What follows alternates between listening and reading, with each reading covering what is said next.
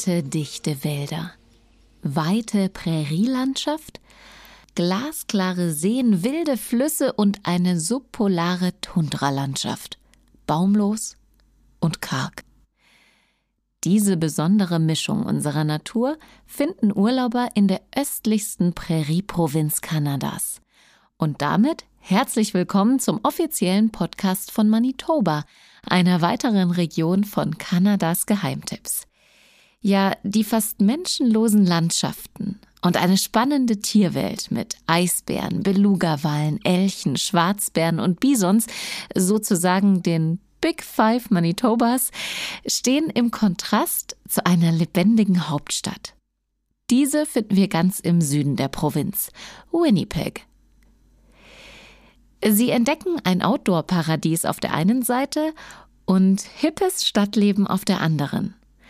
Ein so abwechslungsreicher und atemberaubender Urlaub lässt sich nur an wenigen Flecken der Welt gestalten.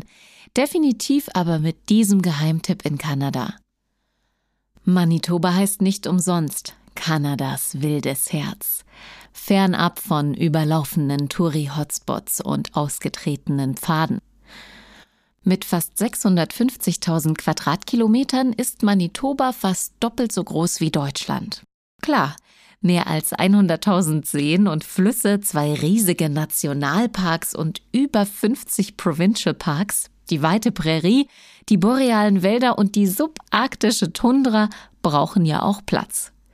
Wir beginnen mit unserer Reise durch Manitoba im Süden der Provinz und machen in dieser Folge unseres Podcasts zunächst Station in der Hauptstadt Winnipeg, bevor wir einen Roadtrip zum Riding Mountain National Park machen.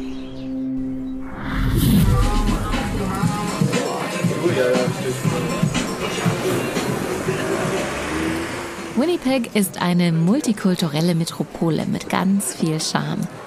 Sie hat alles, was man sich von einer attraktiven Großstadt wünscht. Das gilt für die Einheimischen genauso wie für uns Besucher. Wir erkunden die Stadt gemeinsam mit Sarah Robinson von Tourism Winnipeg. Und Sarah ist genau die Richtige dafür, denn sie liebt es nicht nur selbst zu reisen und fremde Kulturen zu entdecken, sondern Sarah ist auch in Winnipeg geboren und aufgewachsen und wohnt jetzt hier mit ihrer Familie. Sarah, wenn du deine Heimatstadt in nur drei Worten beschreiben müsstest, welche würdest du wählen? I think the three words that I would choose would be urban, cultural and outdoorsy. And I'll tell you um, a little bit why. Ich glaube, die drei Wörter, die ich wählen würde, wären urban, kulturell und naturverbunden. Und ich erkläre euch ein bisschen warum. Urban, weil wir Weltklasse-Attraktionen und eine lebhafte kulinarische Szene haben und auch die Hauptstadt der kanadischen Provinz Manitoba sind. Kulturell, weil wir bekannt sind als die kulturelle Wiege Kanadas. Denn bei uns gibt es verschiedene Kunst- und Kultureinrichtungen. Kanadas Royal Winnipeg Ballet ist bei uns zu Hause, genauso wie Theater, Oper, Tanz und eine boomende Live-Musikszene. Es gibt also jede Menge zu erleben. Und das Ganze ist sehr multikulturell, denn bei uns werden über 100 Sprachen gesprochen. Dann kommen wir zu Naturverbunden. Es gibt zahlreiche Möglichkeiten, die Natur innerhalb der Stadtgrenze zu genießen. Zum Beispiel findet man hier im Park von Fort White Alive eine innerstädtische Bisonherde. Das ist ein Naturreservat mitten in der Stadt. Assiniboine Park ist nur eine der vielen Grünanlagen in Winnipeg und er allein ist über 400 Hektar groß. Und dann ist da noch Oak Hammock Marsh. Das ist ein riesiges Sumpf- und Präriegebiet unter Naturschutz, in dem man Vögel beobachten und Kajak fahren kann. Und es ist einfach schön, dort Zeit zu verbringen. Schon allein diese drei Worte zeigen uns, wie viel die Hauptstadt zu bieten hat und wieso es die Leute hier auch hinzieht. Denn Sarah, von den gut 1,3 Millionen Menschen, die in Manitoba leben, sind wie viele in Winnipeg? die genaue Einwohnerzahl ist aktuell 766.894. Wir liegen genau in der Mitte von Kanada, sind die zentralste Provinz und auch die Mitte des Kontinents. Es gibt hier in Manitoba sogar einen Ort, an dem ein Schild darauf hinweist, dass man sich hier genau in der Mitte von Kanada befindet. Und das ist ziemlich cool. Das ist es wirklich. Dann lass uns doch mal zum Ursprung der Stadt kommen. Denn auch hier kann Winnipeg mit einer ganz besonderen Geschichte aufwarten und einige Superlativen bieten. I always like to start with the forks, and the reason why is um, because of all the history at the Da fange ich immer gerne bei The Forks an, wegen der Geschichte, die dahinter steckt. Erstmal ist The Forks ein Treffpunkt. Das ist heute so und war auch vor 6000 Jahren so. Es gibt sogar Hinweise darauf, dass es das Zentrum für Kultur und Handel indigener Völker war. Das beweisen entsprechend alte Funde. Tatsächlich ist es auch der Treffpunkt bzw. der Zusammenfluss unserer beiden großen Flüsse, des Red und des Assiniboine River. Einer der Gründe, warum Winnipeg heute existiert, ist der Pelzhandel. Dieser fand zwischen dem 18. und 19. Jahrhundert statt und mit ihm kam es zu einer großen Welle europäischer Einwanderung in der Region. Die zwei größten Handelsunternehmen waren seinerzeit die Hudson's Bay Company und die Northwest Company. Und in unserem Museum für Geschichte, Manitoba Museum, heißt es, kann man die größte Sammlung Kanadas von Artefakten aus dieser Zeit finden. Die nächste Einwanderungswelle kam dann im vergangenen Jahrhundert mit dem Ausbau des Schienennetzes. Das war sehr wichtig für Winnipeg. Die Stadt wurde als Tor zum Westen bekannt und als Handelsdrehscheibe. Und zu dieser Zeit waren wir die am schnellsten wachsende Stadt in Nordamerika. Das Exchange District ist in diesem Zusammenhang auf jeden Fall eins der Viertel, das man in Winnipeg besuchen sollte. Da kann man auch diese schönen Gebäude aus jener Zeit sehen, die einem zeigen, dass Winnipeg damals wirklich am Boomen war. Ich schlage hier immer vor, eine eine Stadtführung zu machen, weil man so Winnipegs Geschichte am besten kennenlernen kann. Was total Spaß macht, ist die Stadt mit der Winnipeg Trolley Company zu erkunden. Man springt einfach auf einen der Tramwagen auf, die in diesem nostalgischen Look gestaltet sind. Eine lustige Art, die Stadt kennenzulernen.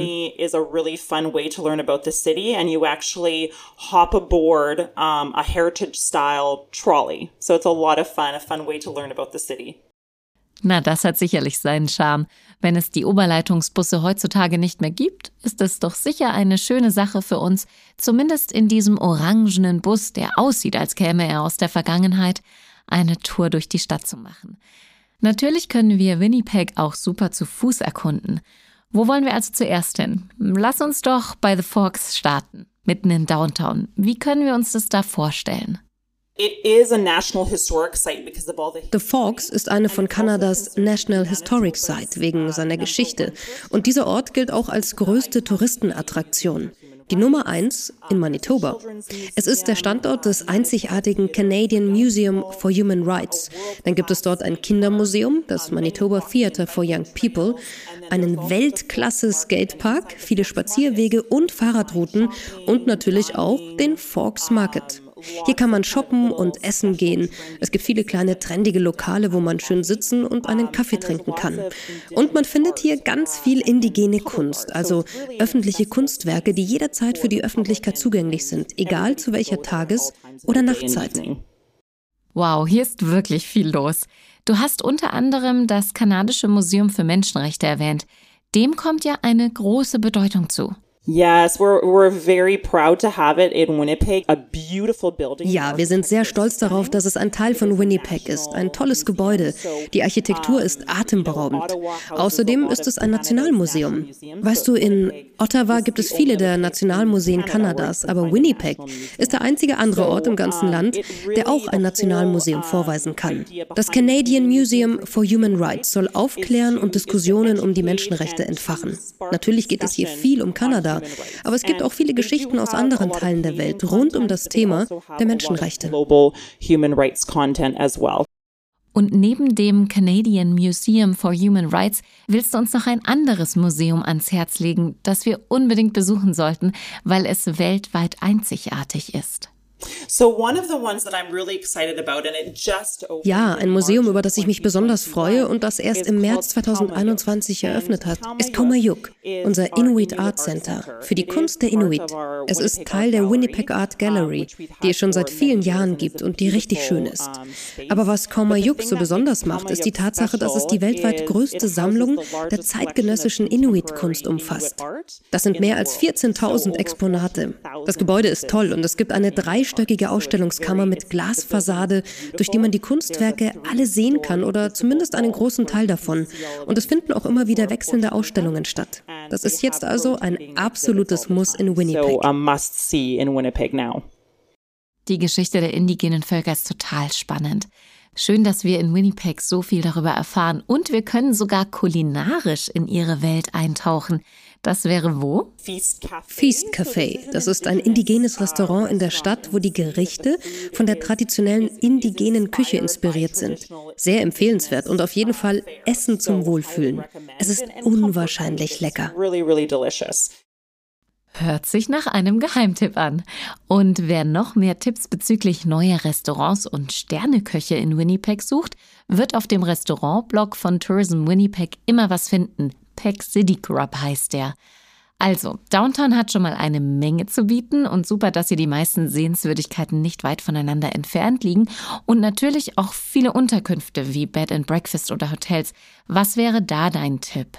Das Fort Gary Hotel ist eine richtig tolle Übernachtungsmöglichkeit. Es ist ein historisches Eisenbahnhotel und wirklich eine architektonische Perle.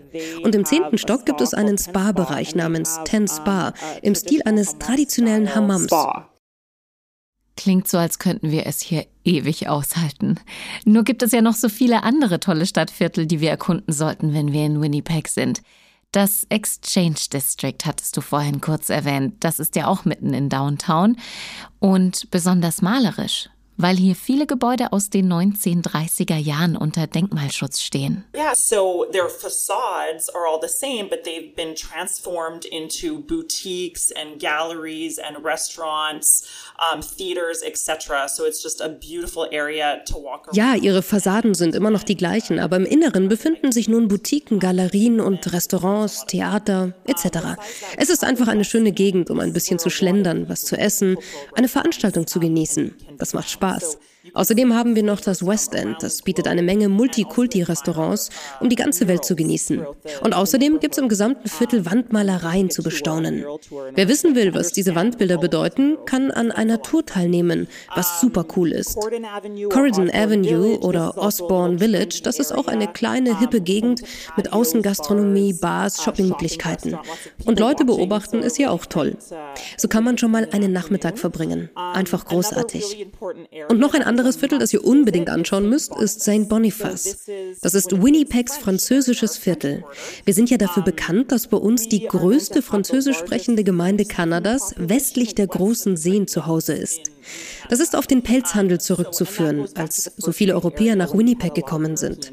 Also dieses Viertel ist auf jeden Fall einen Besuch wert, weil man hier die französische Küche genießen und hervorragend zu Abend essen kann. Dazu die Einkaufsmöglichkeiten. Und das Festival du Voyageur findet hier statt. Das ist unser französisches Festival im Winter, das unserer Geschichte rund um den Pelzhandel gewidmet ist. Und das ist nur eins der vielen Festivals, die Winnipeg das ganze Jahr über feiert. Die Stadt hat als Bestätigung sogar schon eine Auszeichnung bekommen von der International Festival and Event Association, eben dafür, dass sie so viele verschiedene Veranstaltungen anbietet. Es gibt nur eine andere Stadt in ganz Kanada, die das auch von sich behaupten kann. Aber Sarah, um nochmal auf die Naturverbundenheit in Winnipeg zurückzukommen, kannst du uns sagen, welche Viertel wir dafür aufsuchen sollten? For sure. So, yeah, the other one that I would really highly recommend is Tuxedo and Charleswood. So they kind of blend together. And, and the main reason why you should visit this neighborhood is because of the Was ich auf jeden Fall absolut empfehlen kann, sind Tuxedo und Charleswood, die eigentlich ineinander übergehen. Da solltet ihr unbedingt hingehen, weil hier der Assiniboine Park liegt. Das ist der größte Park in Winnipeg und einfach wunderschön und innerhalb des Parks befindet sich auch noch der Zoo. Der ist sehr bekannt, vor allem wegen seines Ausstellungsbereichs Journey to Churchill. In keinem anderen Zoo auf der Welt gibt es einen so großen Bereich mit Tierarten aus dem arktischen Raum. Also wenn ihr Eisbären mögt, gibt es diesen Glastunnel, durch den ihr durchgehen könnt und dann seht ihr, wie Eisbären über euch schwimmen. Und was ich in dem Zusammenhang unbedingt noch erwähnen muss, ist die Tatsache, dass Winnipeg auch das Tor zum echten Churchill im Norden Manitobas ist. Also erst nach Winnipeg zu fliegen, hier ein paar Tage zu verbringen und dann weiter nach Churchill zu fliegen oder den Zug zu nehmen, sollte jeder mal erlebt haben. Immerhin hat Churchill die größte Eisbärendichte, dann noch die Beluga-Wale und die Polarlichter. Ach, es gibt da einfach so viel zu erleben und Winnipeg ist der perfekte Ausgangspunkt für einen Abstecher nach Churchill. Auf jeden Fall. Und so machen wir es auch. Über Churchill sprechen wir nämlich noch ganz ausführlich in unserem nächsten Manitoba-Podcast. Schließlich ist das ein absoluter Geheimtipp. Jetzt noch ganz kurz, weil wir gerade über die Reisemöglichkeiten sprechen, Sarah. Wie ist Winnipeg sonst angebunden? Also man kann von den großen Städten wie Calgary oder Toronto nach Winnipeg fliegen. Zu diesen gibt es ja Direktflüge von Deutschland und anderen europäischen Ausgangsorten. Und dann fliegt man einfach weiter oder man nimmt den Zug. In Kanada gibt es eine Bahnstrecke quer durchs Land und die kanadische Bahngesellschaft Via Rail macht dabei auch Station in Winnipeg. Also das ist eine tolle Möglichkeit, einen Zwischenstopp bei uns einzulegen und ein paar Tage hier zu verbringen, bevor man wieder in den Zug steigt und weiter durch Kanada fährt. Wer einen Roadtrip plant, kann dann gut einen Camper leihen oder auch ein Auto, denn Winnipeg liegt ja sehr zentral, direkt am Highway Number One. Und über diesen erreichen wir dann auch den nächsten Stopp auf unserer Podcast-Reise durch Manitoba. Von Sarah und Winnipeg verabschieden wir uns aus der Stadt raus in die Natur. Winnipeg ist der perfekte Startpunkt für einen Roadtrip. Sobald man unterwegs ist, spürt man direkt die schier endlose Weite der Provinz Manitoba. Viele der Naturparks sind von Winnipeg aus aber schnell zu erreichen, so zum Beispiel der Whiteshell Provincial Park im äußersten Südosten der Provinz. Perfekt für alle möglichen Outdoor-Abenteuer mit vielen Seen und den großen Waldflächen. Oder der riesige Lake Winnipeg mitten im Herzen des Kontinents. Und der erinnert eher an ein Binnenmeer als an einen See. Die schönen Strände und das maritime Ambiente mit Leuchttürmen und Fischerdörfern tun ihr Übriges. Jetzt geht es für uns aber von Winnipeg aus 300 Kilometer, knapp drei Autostunden, Richtung Westen zum Riding Mountain National Park. Der Park wirkt mit seinen tiefblauen Seen, den vielen Auen und Sumpfgebieten und nicht zuletzt mit den satten Baumkronen des borealen Waldes wie eine grüne Oase. Wie eine riesige Berginsel hebt er sich im Südwesten Manitobas aus der flachen Prärielandschaft empor. Man kann den Park sehr gut mit dem Auto oder Wohnmobil erreichen, aber innerhalb des Parks gibt es auf den unzähligen Trails noch so viel mehr zu entdecken, fernab von Motorgeräuschen und Zivilisation.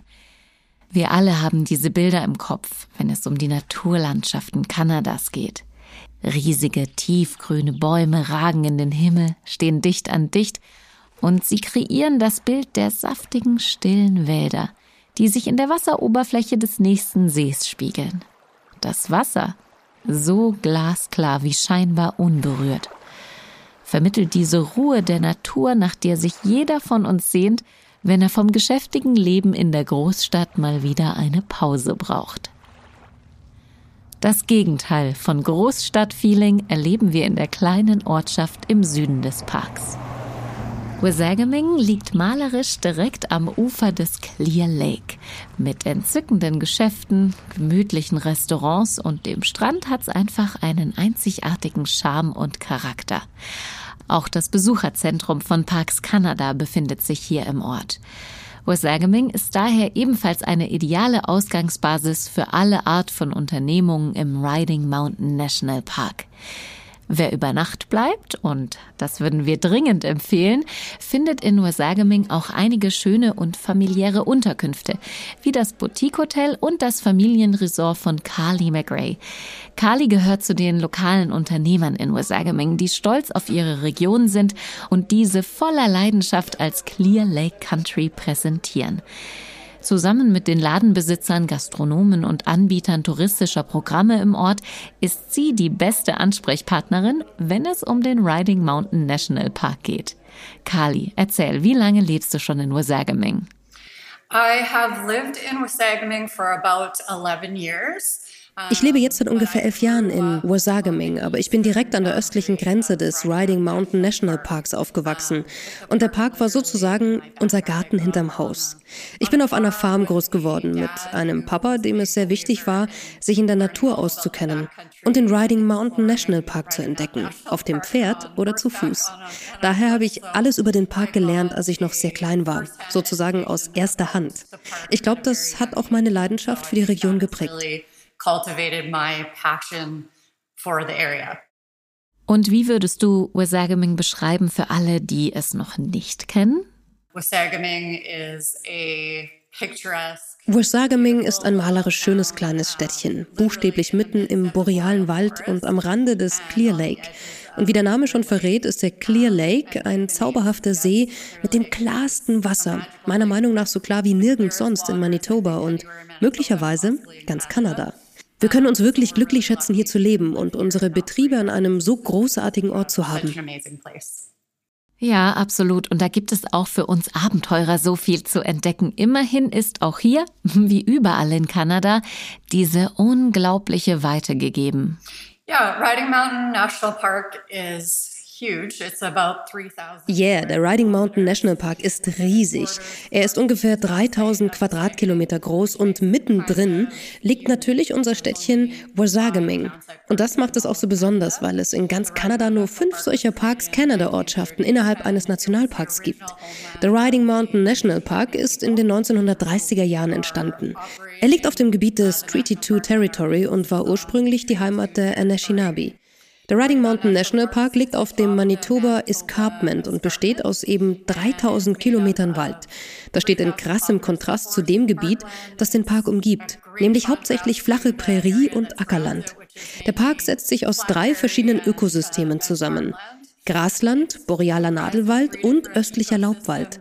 Das war auch der Grund, warum der Park seinerzeit gegründet wurde, vornehmlich um diese drei einzigartigen Ökosysteme zu schützen. Um, to protect those three unique ecosystems. Und in dieser außergewöhnlichen Natur haben es sich natürlich auch besondere Tiere gemütlich gemacht. Sie haben sich ein tolles Zuhause ausgesucht und wir können es kaum erwarten, alles über eure Tierwelt zu erfahren. Das macht doch den Nationalpark so special.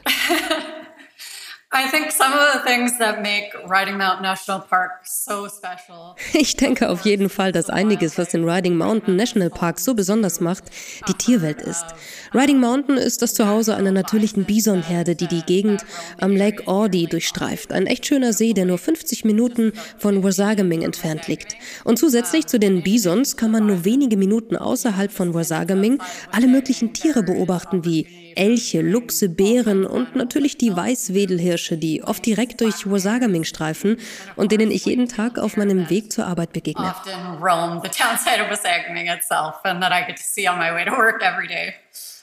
Mich fasziniert auf jeden Fall die Bisonherde.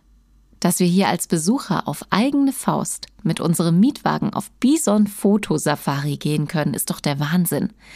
Die einzige Entscheidung, die bleibt, sind wir Frühaufsteher und gehen zum Sonnenaufgang oder wollen wir lieber abends vor der Dämmerung unterwegs sein?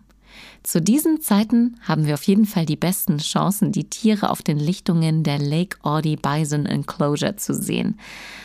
Auch wenn ich per se keine Frühaufsteherin bin, der Ausblick auf die Seen und Auen, über denen der Frühnebel wabert, ist absolut reizvoll und diese ruhige Morgenstimmung irgendwie auch mystisch.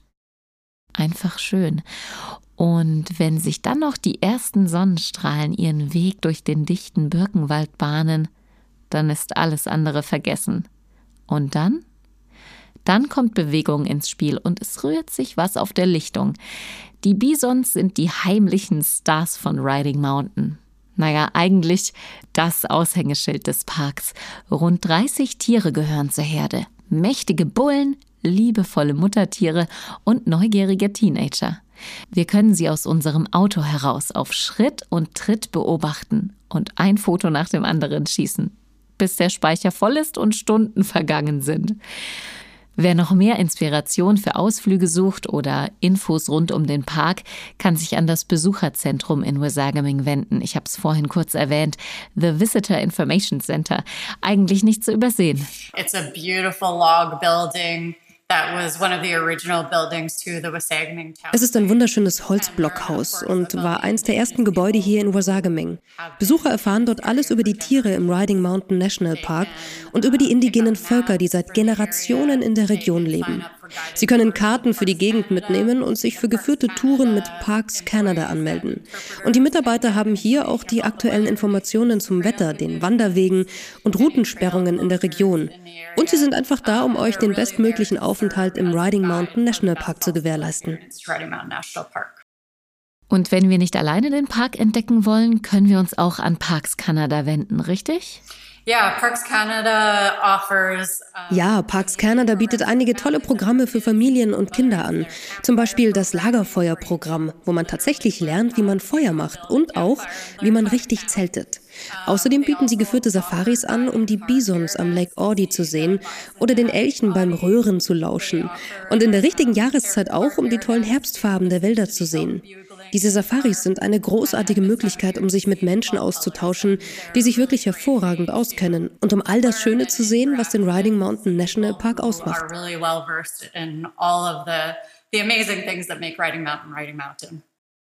Oft ist es ja so, dass wir bei kanadischen Nationalparks erstmal ans Wandern denken, aber ihr habt noch so viel mehr zu bieten. Allein auf dem Wasser gibt es jede Menge zu erleben, insbesondere am Clear Lake.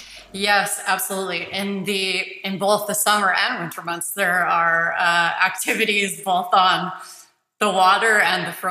ja, absolut. Sowohl in den Sommer- als auch in den Wintermonaten gibt es Aktivitäten auf dem Wasser, auch wenn es gefroren ist. Wenn man im Sommer einfach einen Badetag am Strand einlegen will, dann ist der Hauptstrand in Wasagaming eine großartige Option oder Deep Bay, ein Geheimtipp der Einheimischen. Hier kann man wirklich toll im wunderschön klaren Wasser des Clear Lake schwimmen. Oh, aber das ist doch bestimmt super kalt. Na, was soll ich sagen? Für uns Manitobans ist es nicht so kalt, aber für einige unserer Besucher. Es ist auf jeden Fall erfrischend. Okay, erfrischend. Das klingt gut, dann bleiben wir dabei. Ja, die Besucher sagen immer wieder, dass es ein bisschen kühl ist, aber es ist schön und erfrischend. Und man kann natürlich auch einfach am Strand bleiben und nur die Zehen reinstecken, wenn es einem zu frisch ist. Besucher haben auf jeden Fall noch die Möglichkeit, am Clear Lake angeln zu gehen, Kajak oder Kanu zu fahren. Übrigens auf vielen Seen rund um den Park. Zum Beispiel am Moon Lake, Lake Catherine, Whirlpool Lake, den ich persönlich am liebsten mag, oder auch am Lake Audi. Ja, und natürlich gibt's auch den Kajakverleih an der Clear Lake Marina oder Sie schippern über den See mit dem Ausflugsdampfer The Martise. Der liegt direkt am Pier des Clear Lake ab und dann können Sie es echt entspannt angehen. Für die Aktiven stehen dann wiederum noch Wanderungen auf dem Programm. Kali hat ja schon gesagt, dass es alles zu den Routen und deren Beschaffenheit im Besucherzentrum zu erfahren gibt. Oder warum statt Wandern nicht eine der Biketouren machen?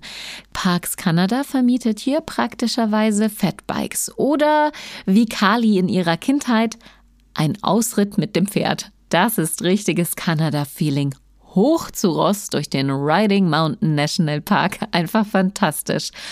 Und dann bleibt nur noch die Frage nach der Übernachtung, Kali. Kann man im Park zum Beispiel auch zelten? Uh,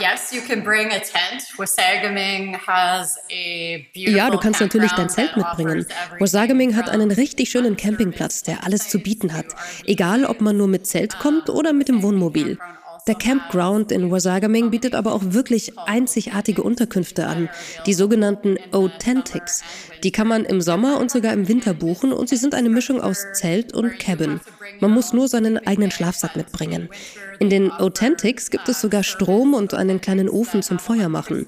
So bleibt es im Winter schön warm und damit ist es tatsächlich ein ganz besonderes Unterkunftserlebnis von Parks Canada. In den Sommermonaten gibt es wirklich viel schöne Campingmöglichkeiten im Hinterland.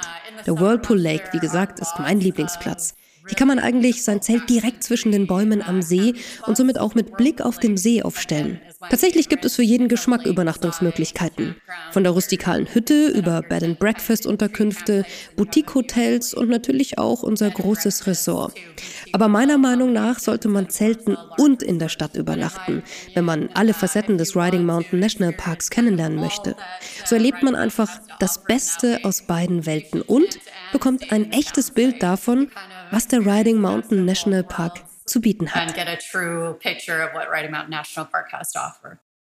Ich glaube, wir sind absolut im Bilde. Jetzt heißt es nur noch selbst erleben. Für mehr Infos schauen Sie noch auf www.travelmanitoba.com und hören Sie auf jeden Fall eine weitere Manitoba Podcast Folge, in der wir Sie mit in den Norden der Provinz nehmen. Zu den Eisbären und Beluga-Walen der Hudson Bay und zu den Polarlichtern. Dort gehört die kleine Ortschaft Churchill deswegen nämlich auch zu Kanadas Geheimtipps.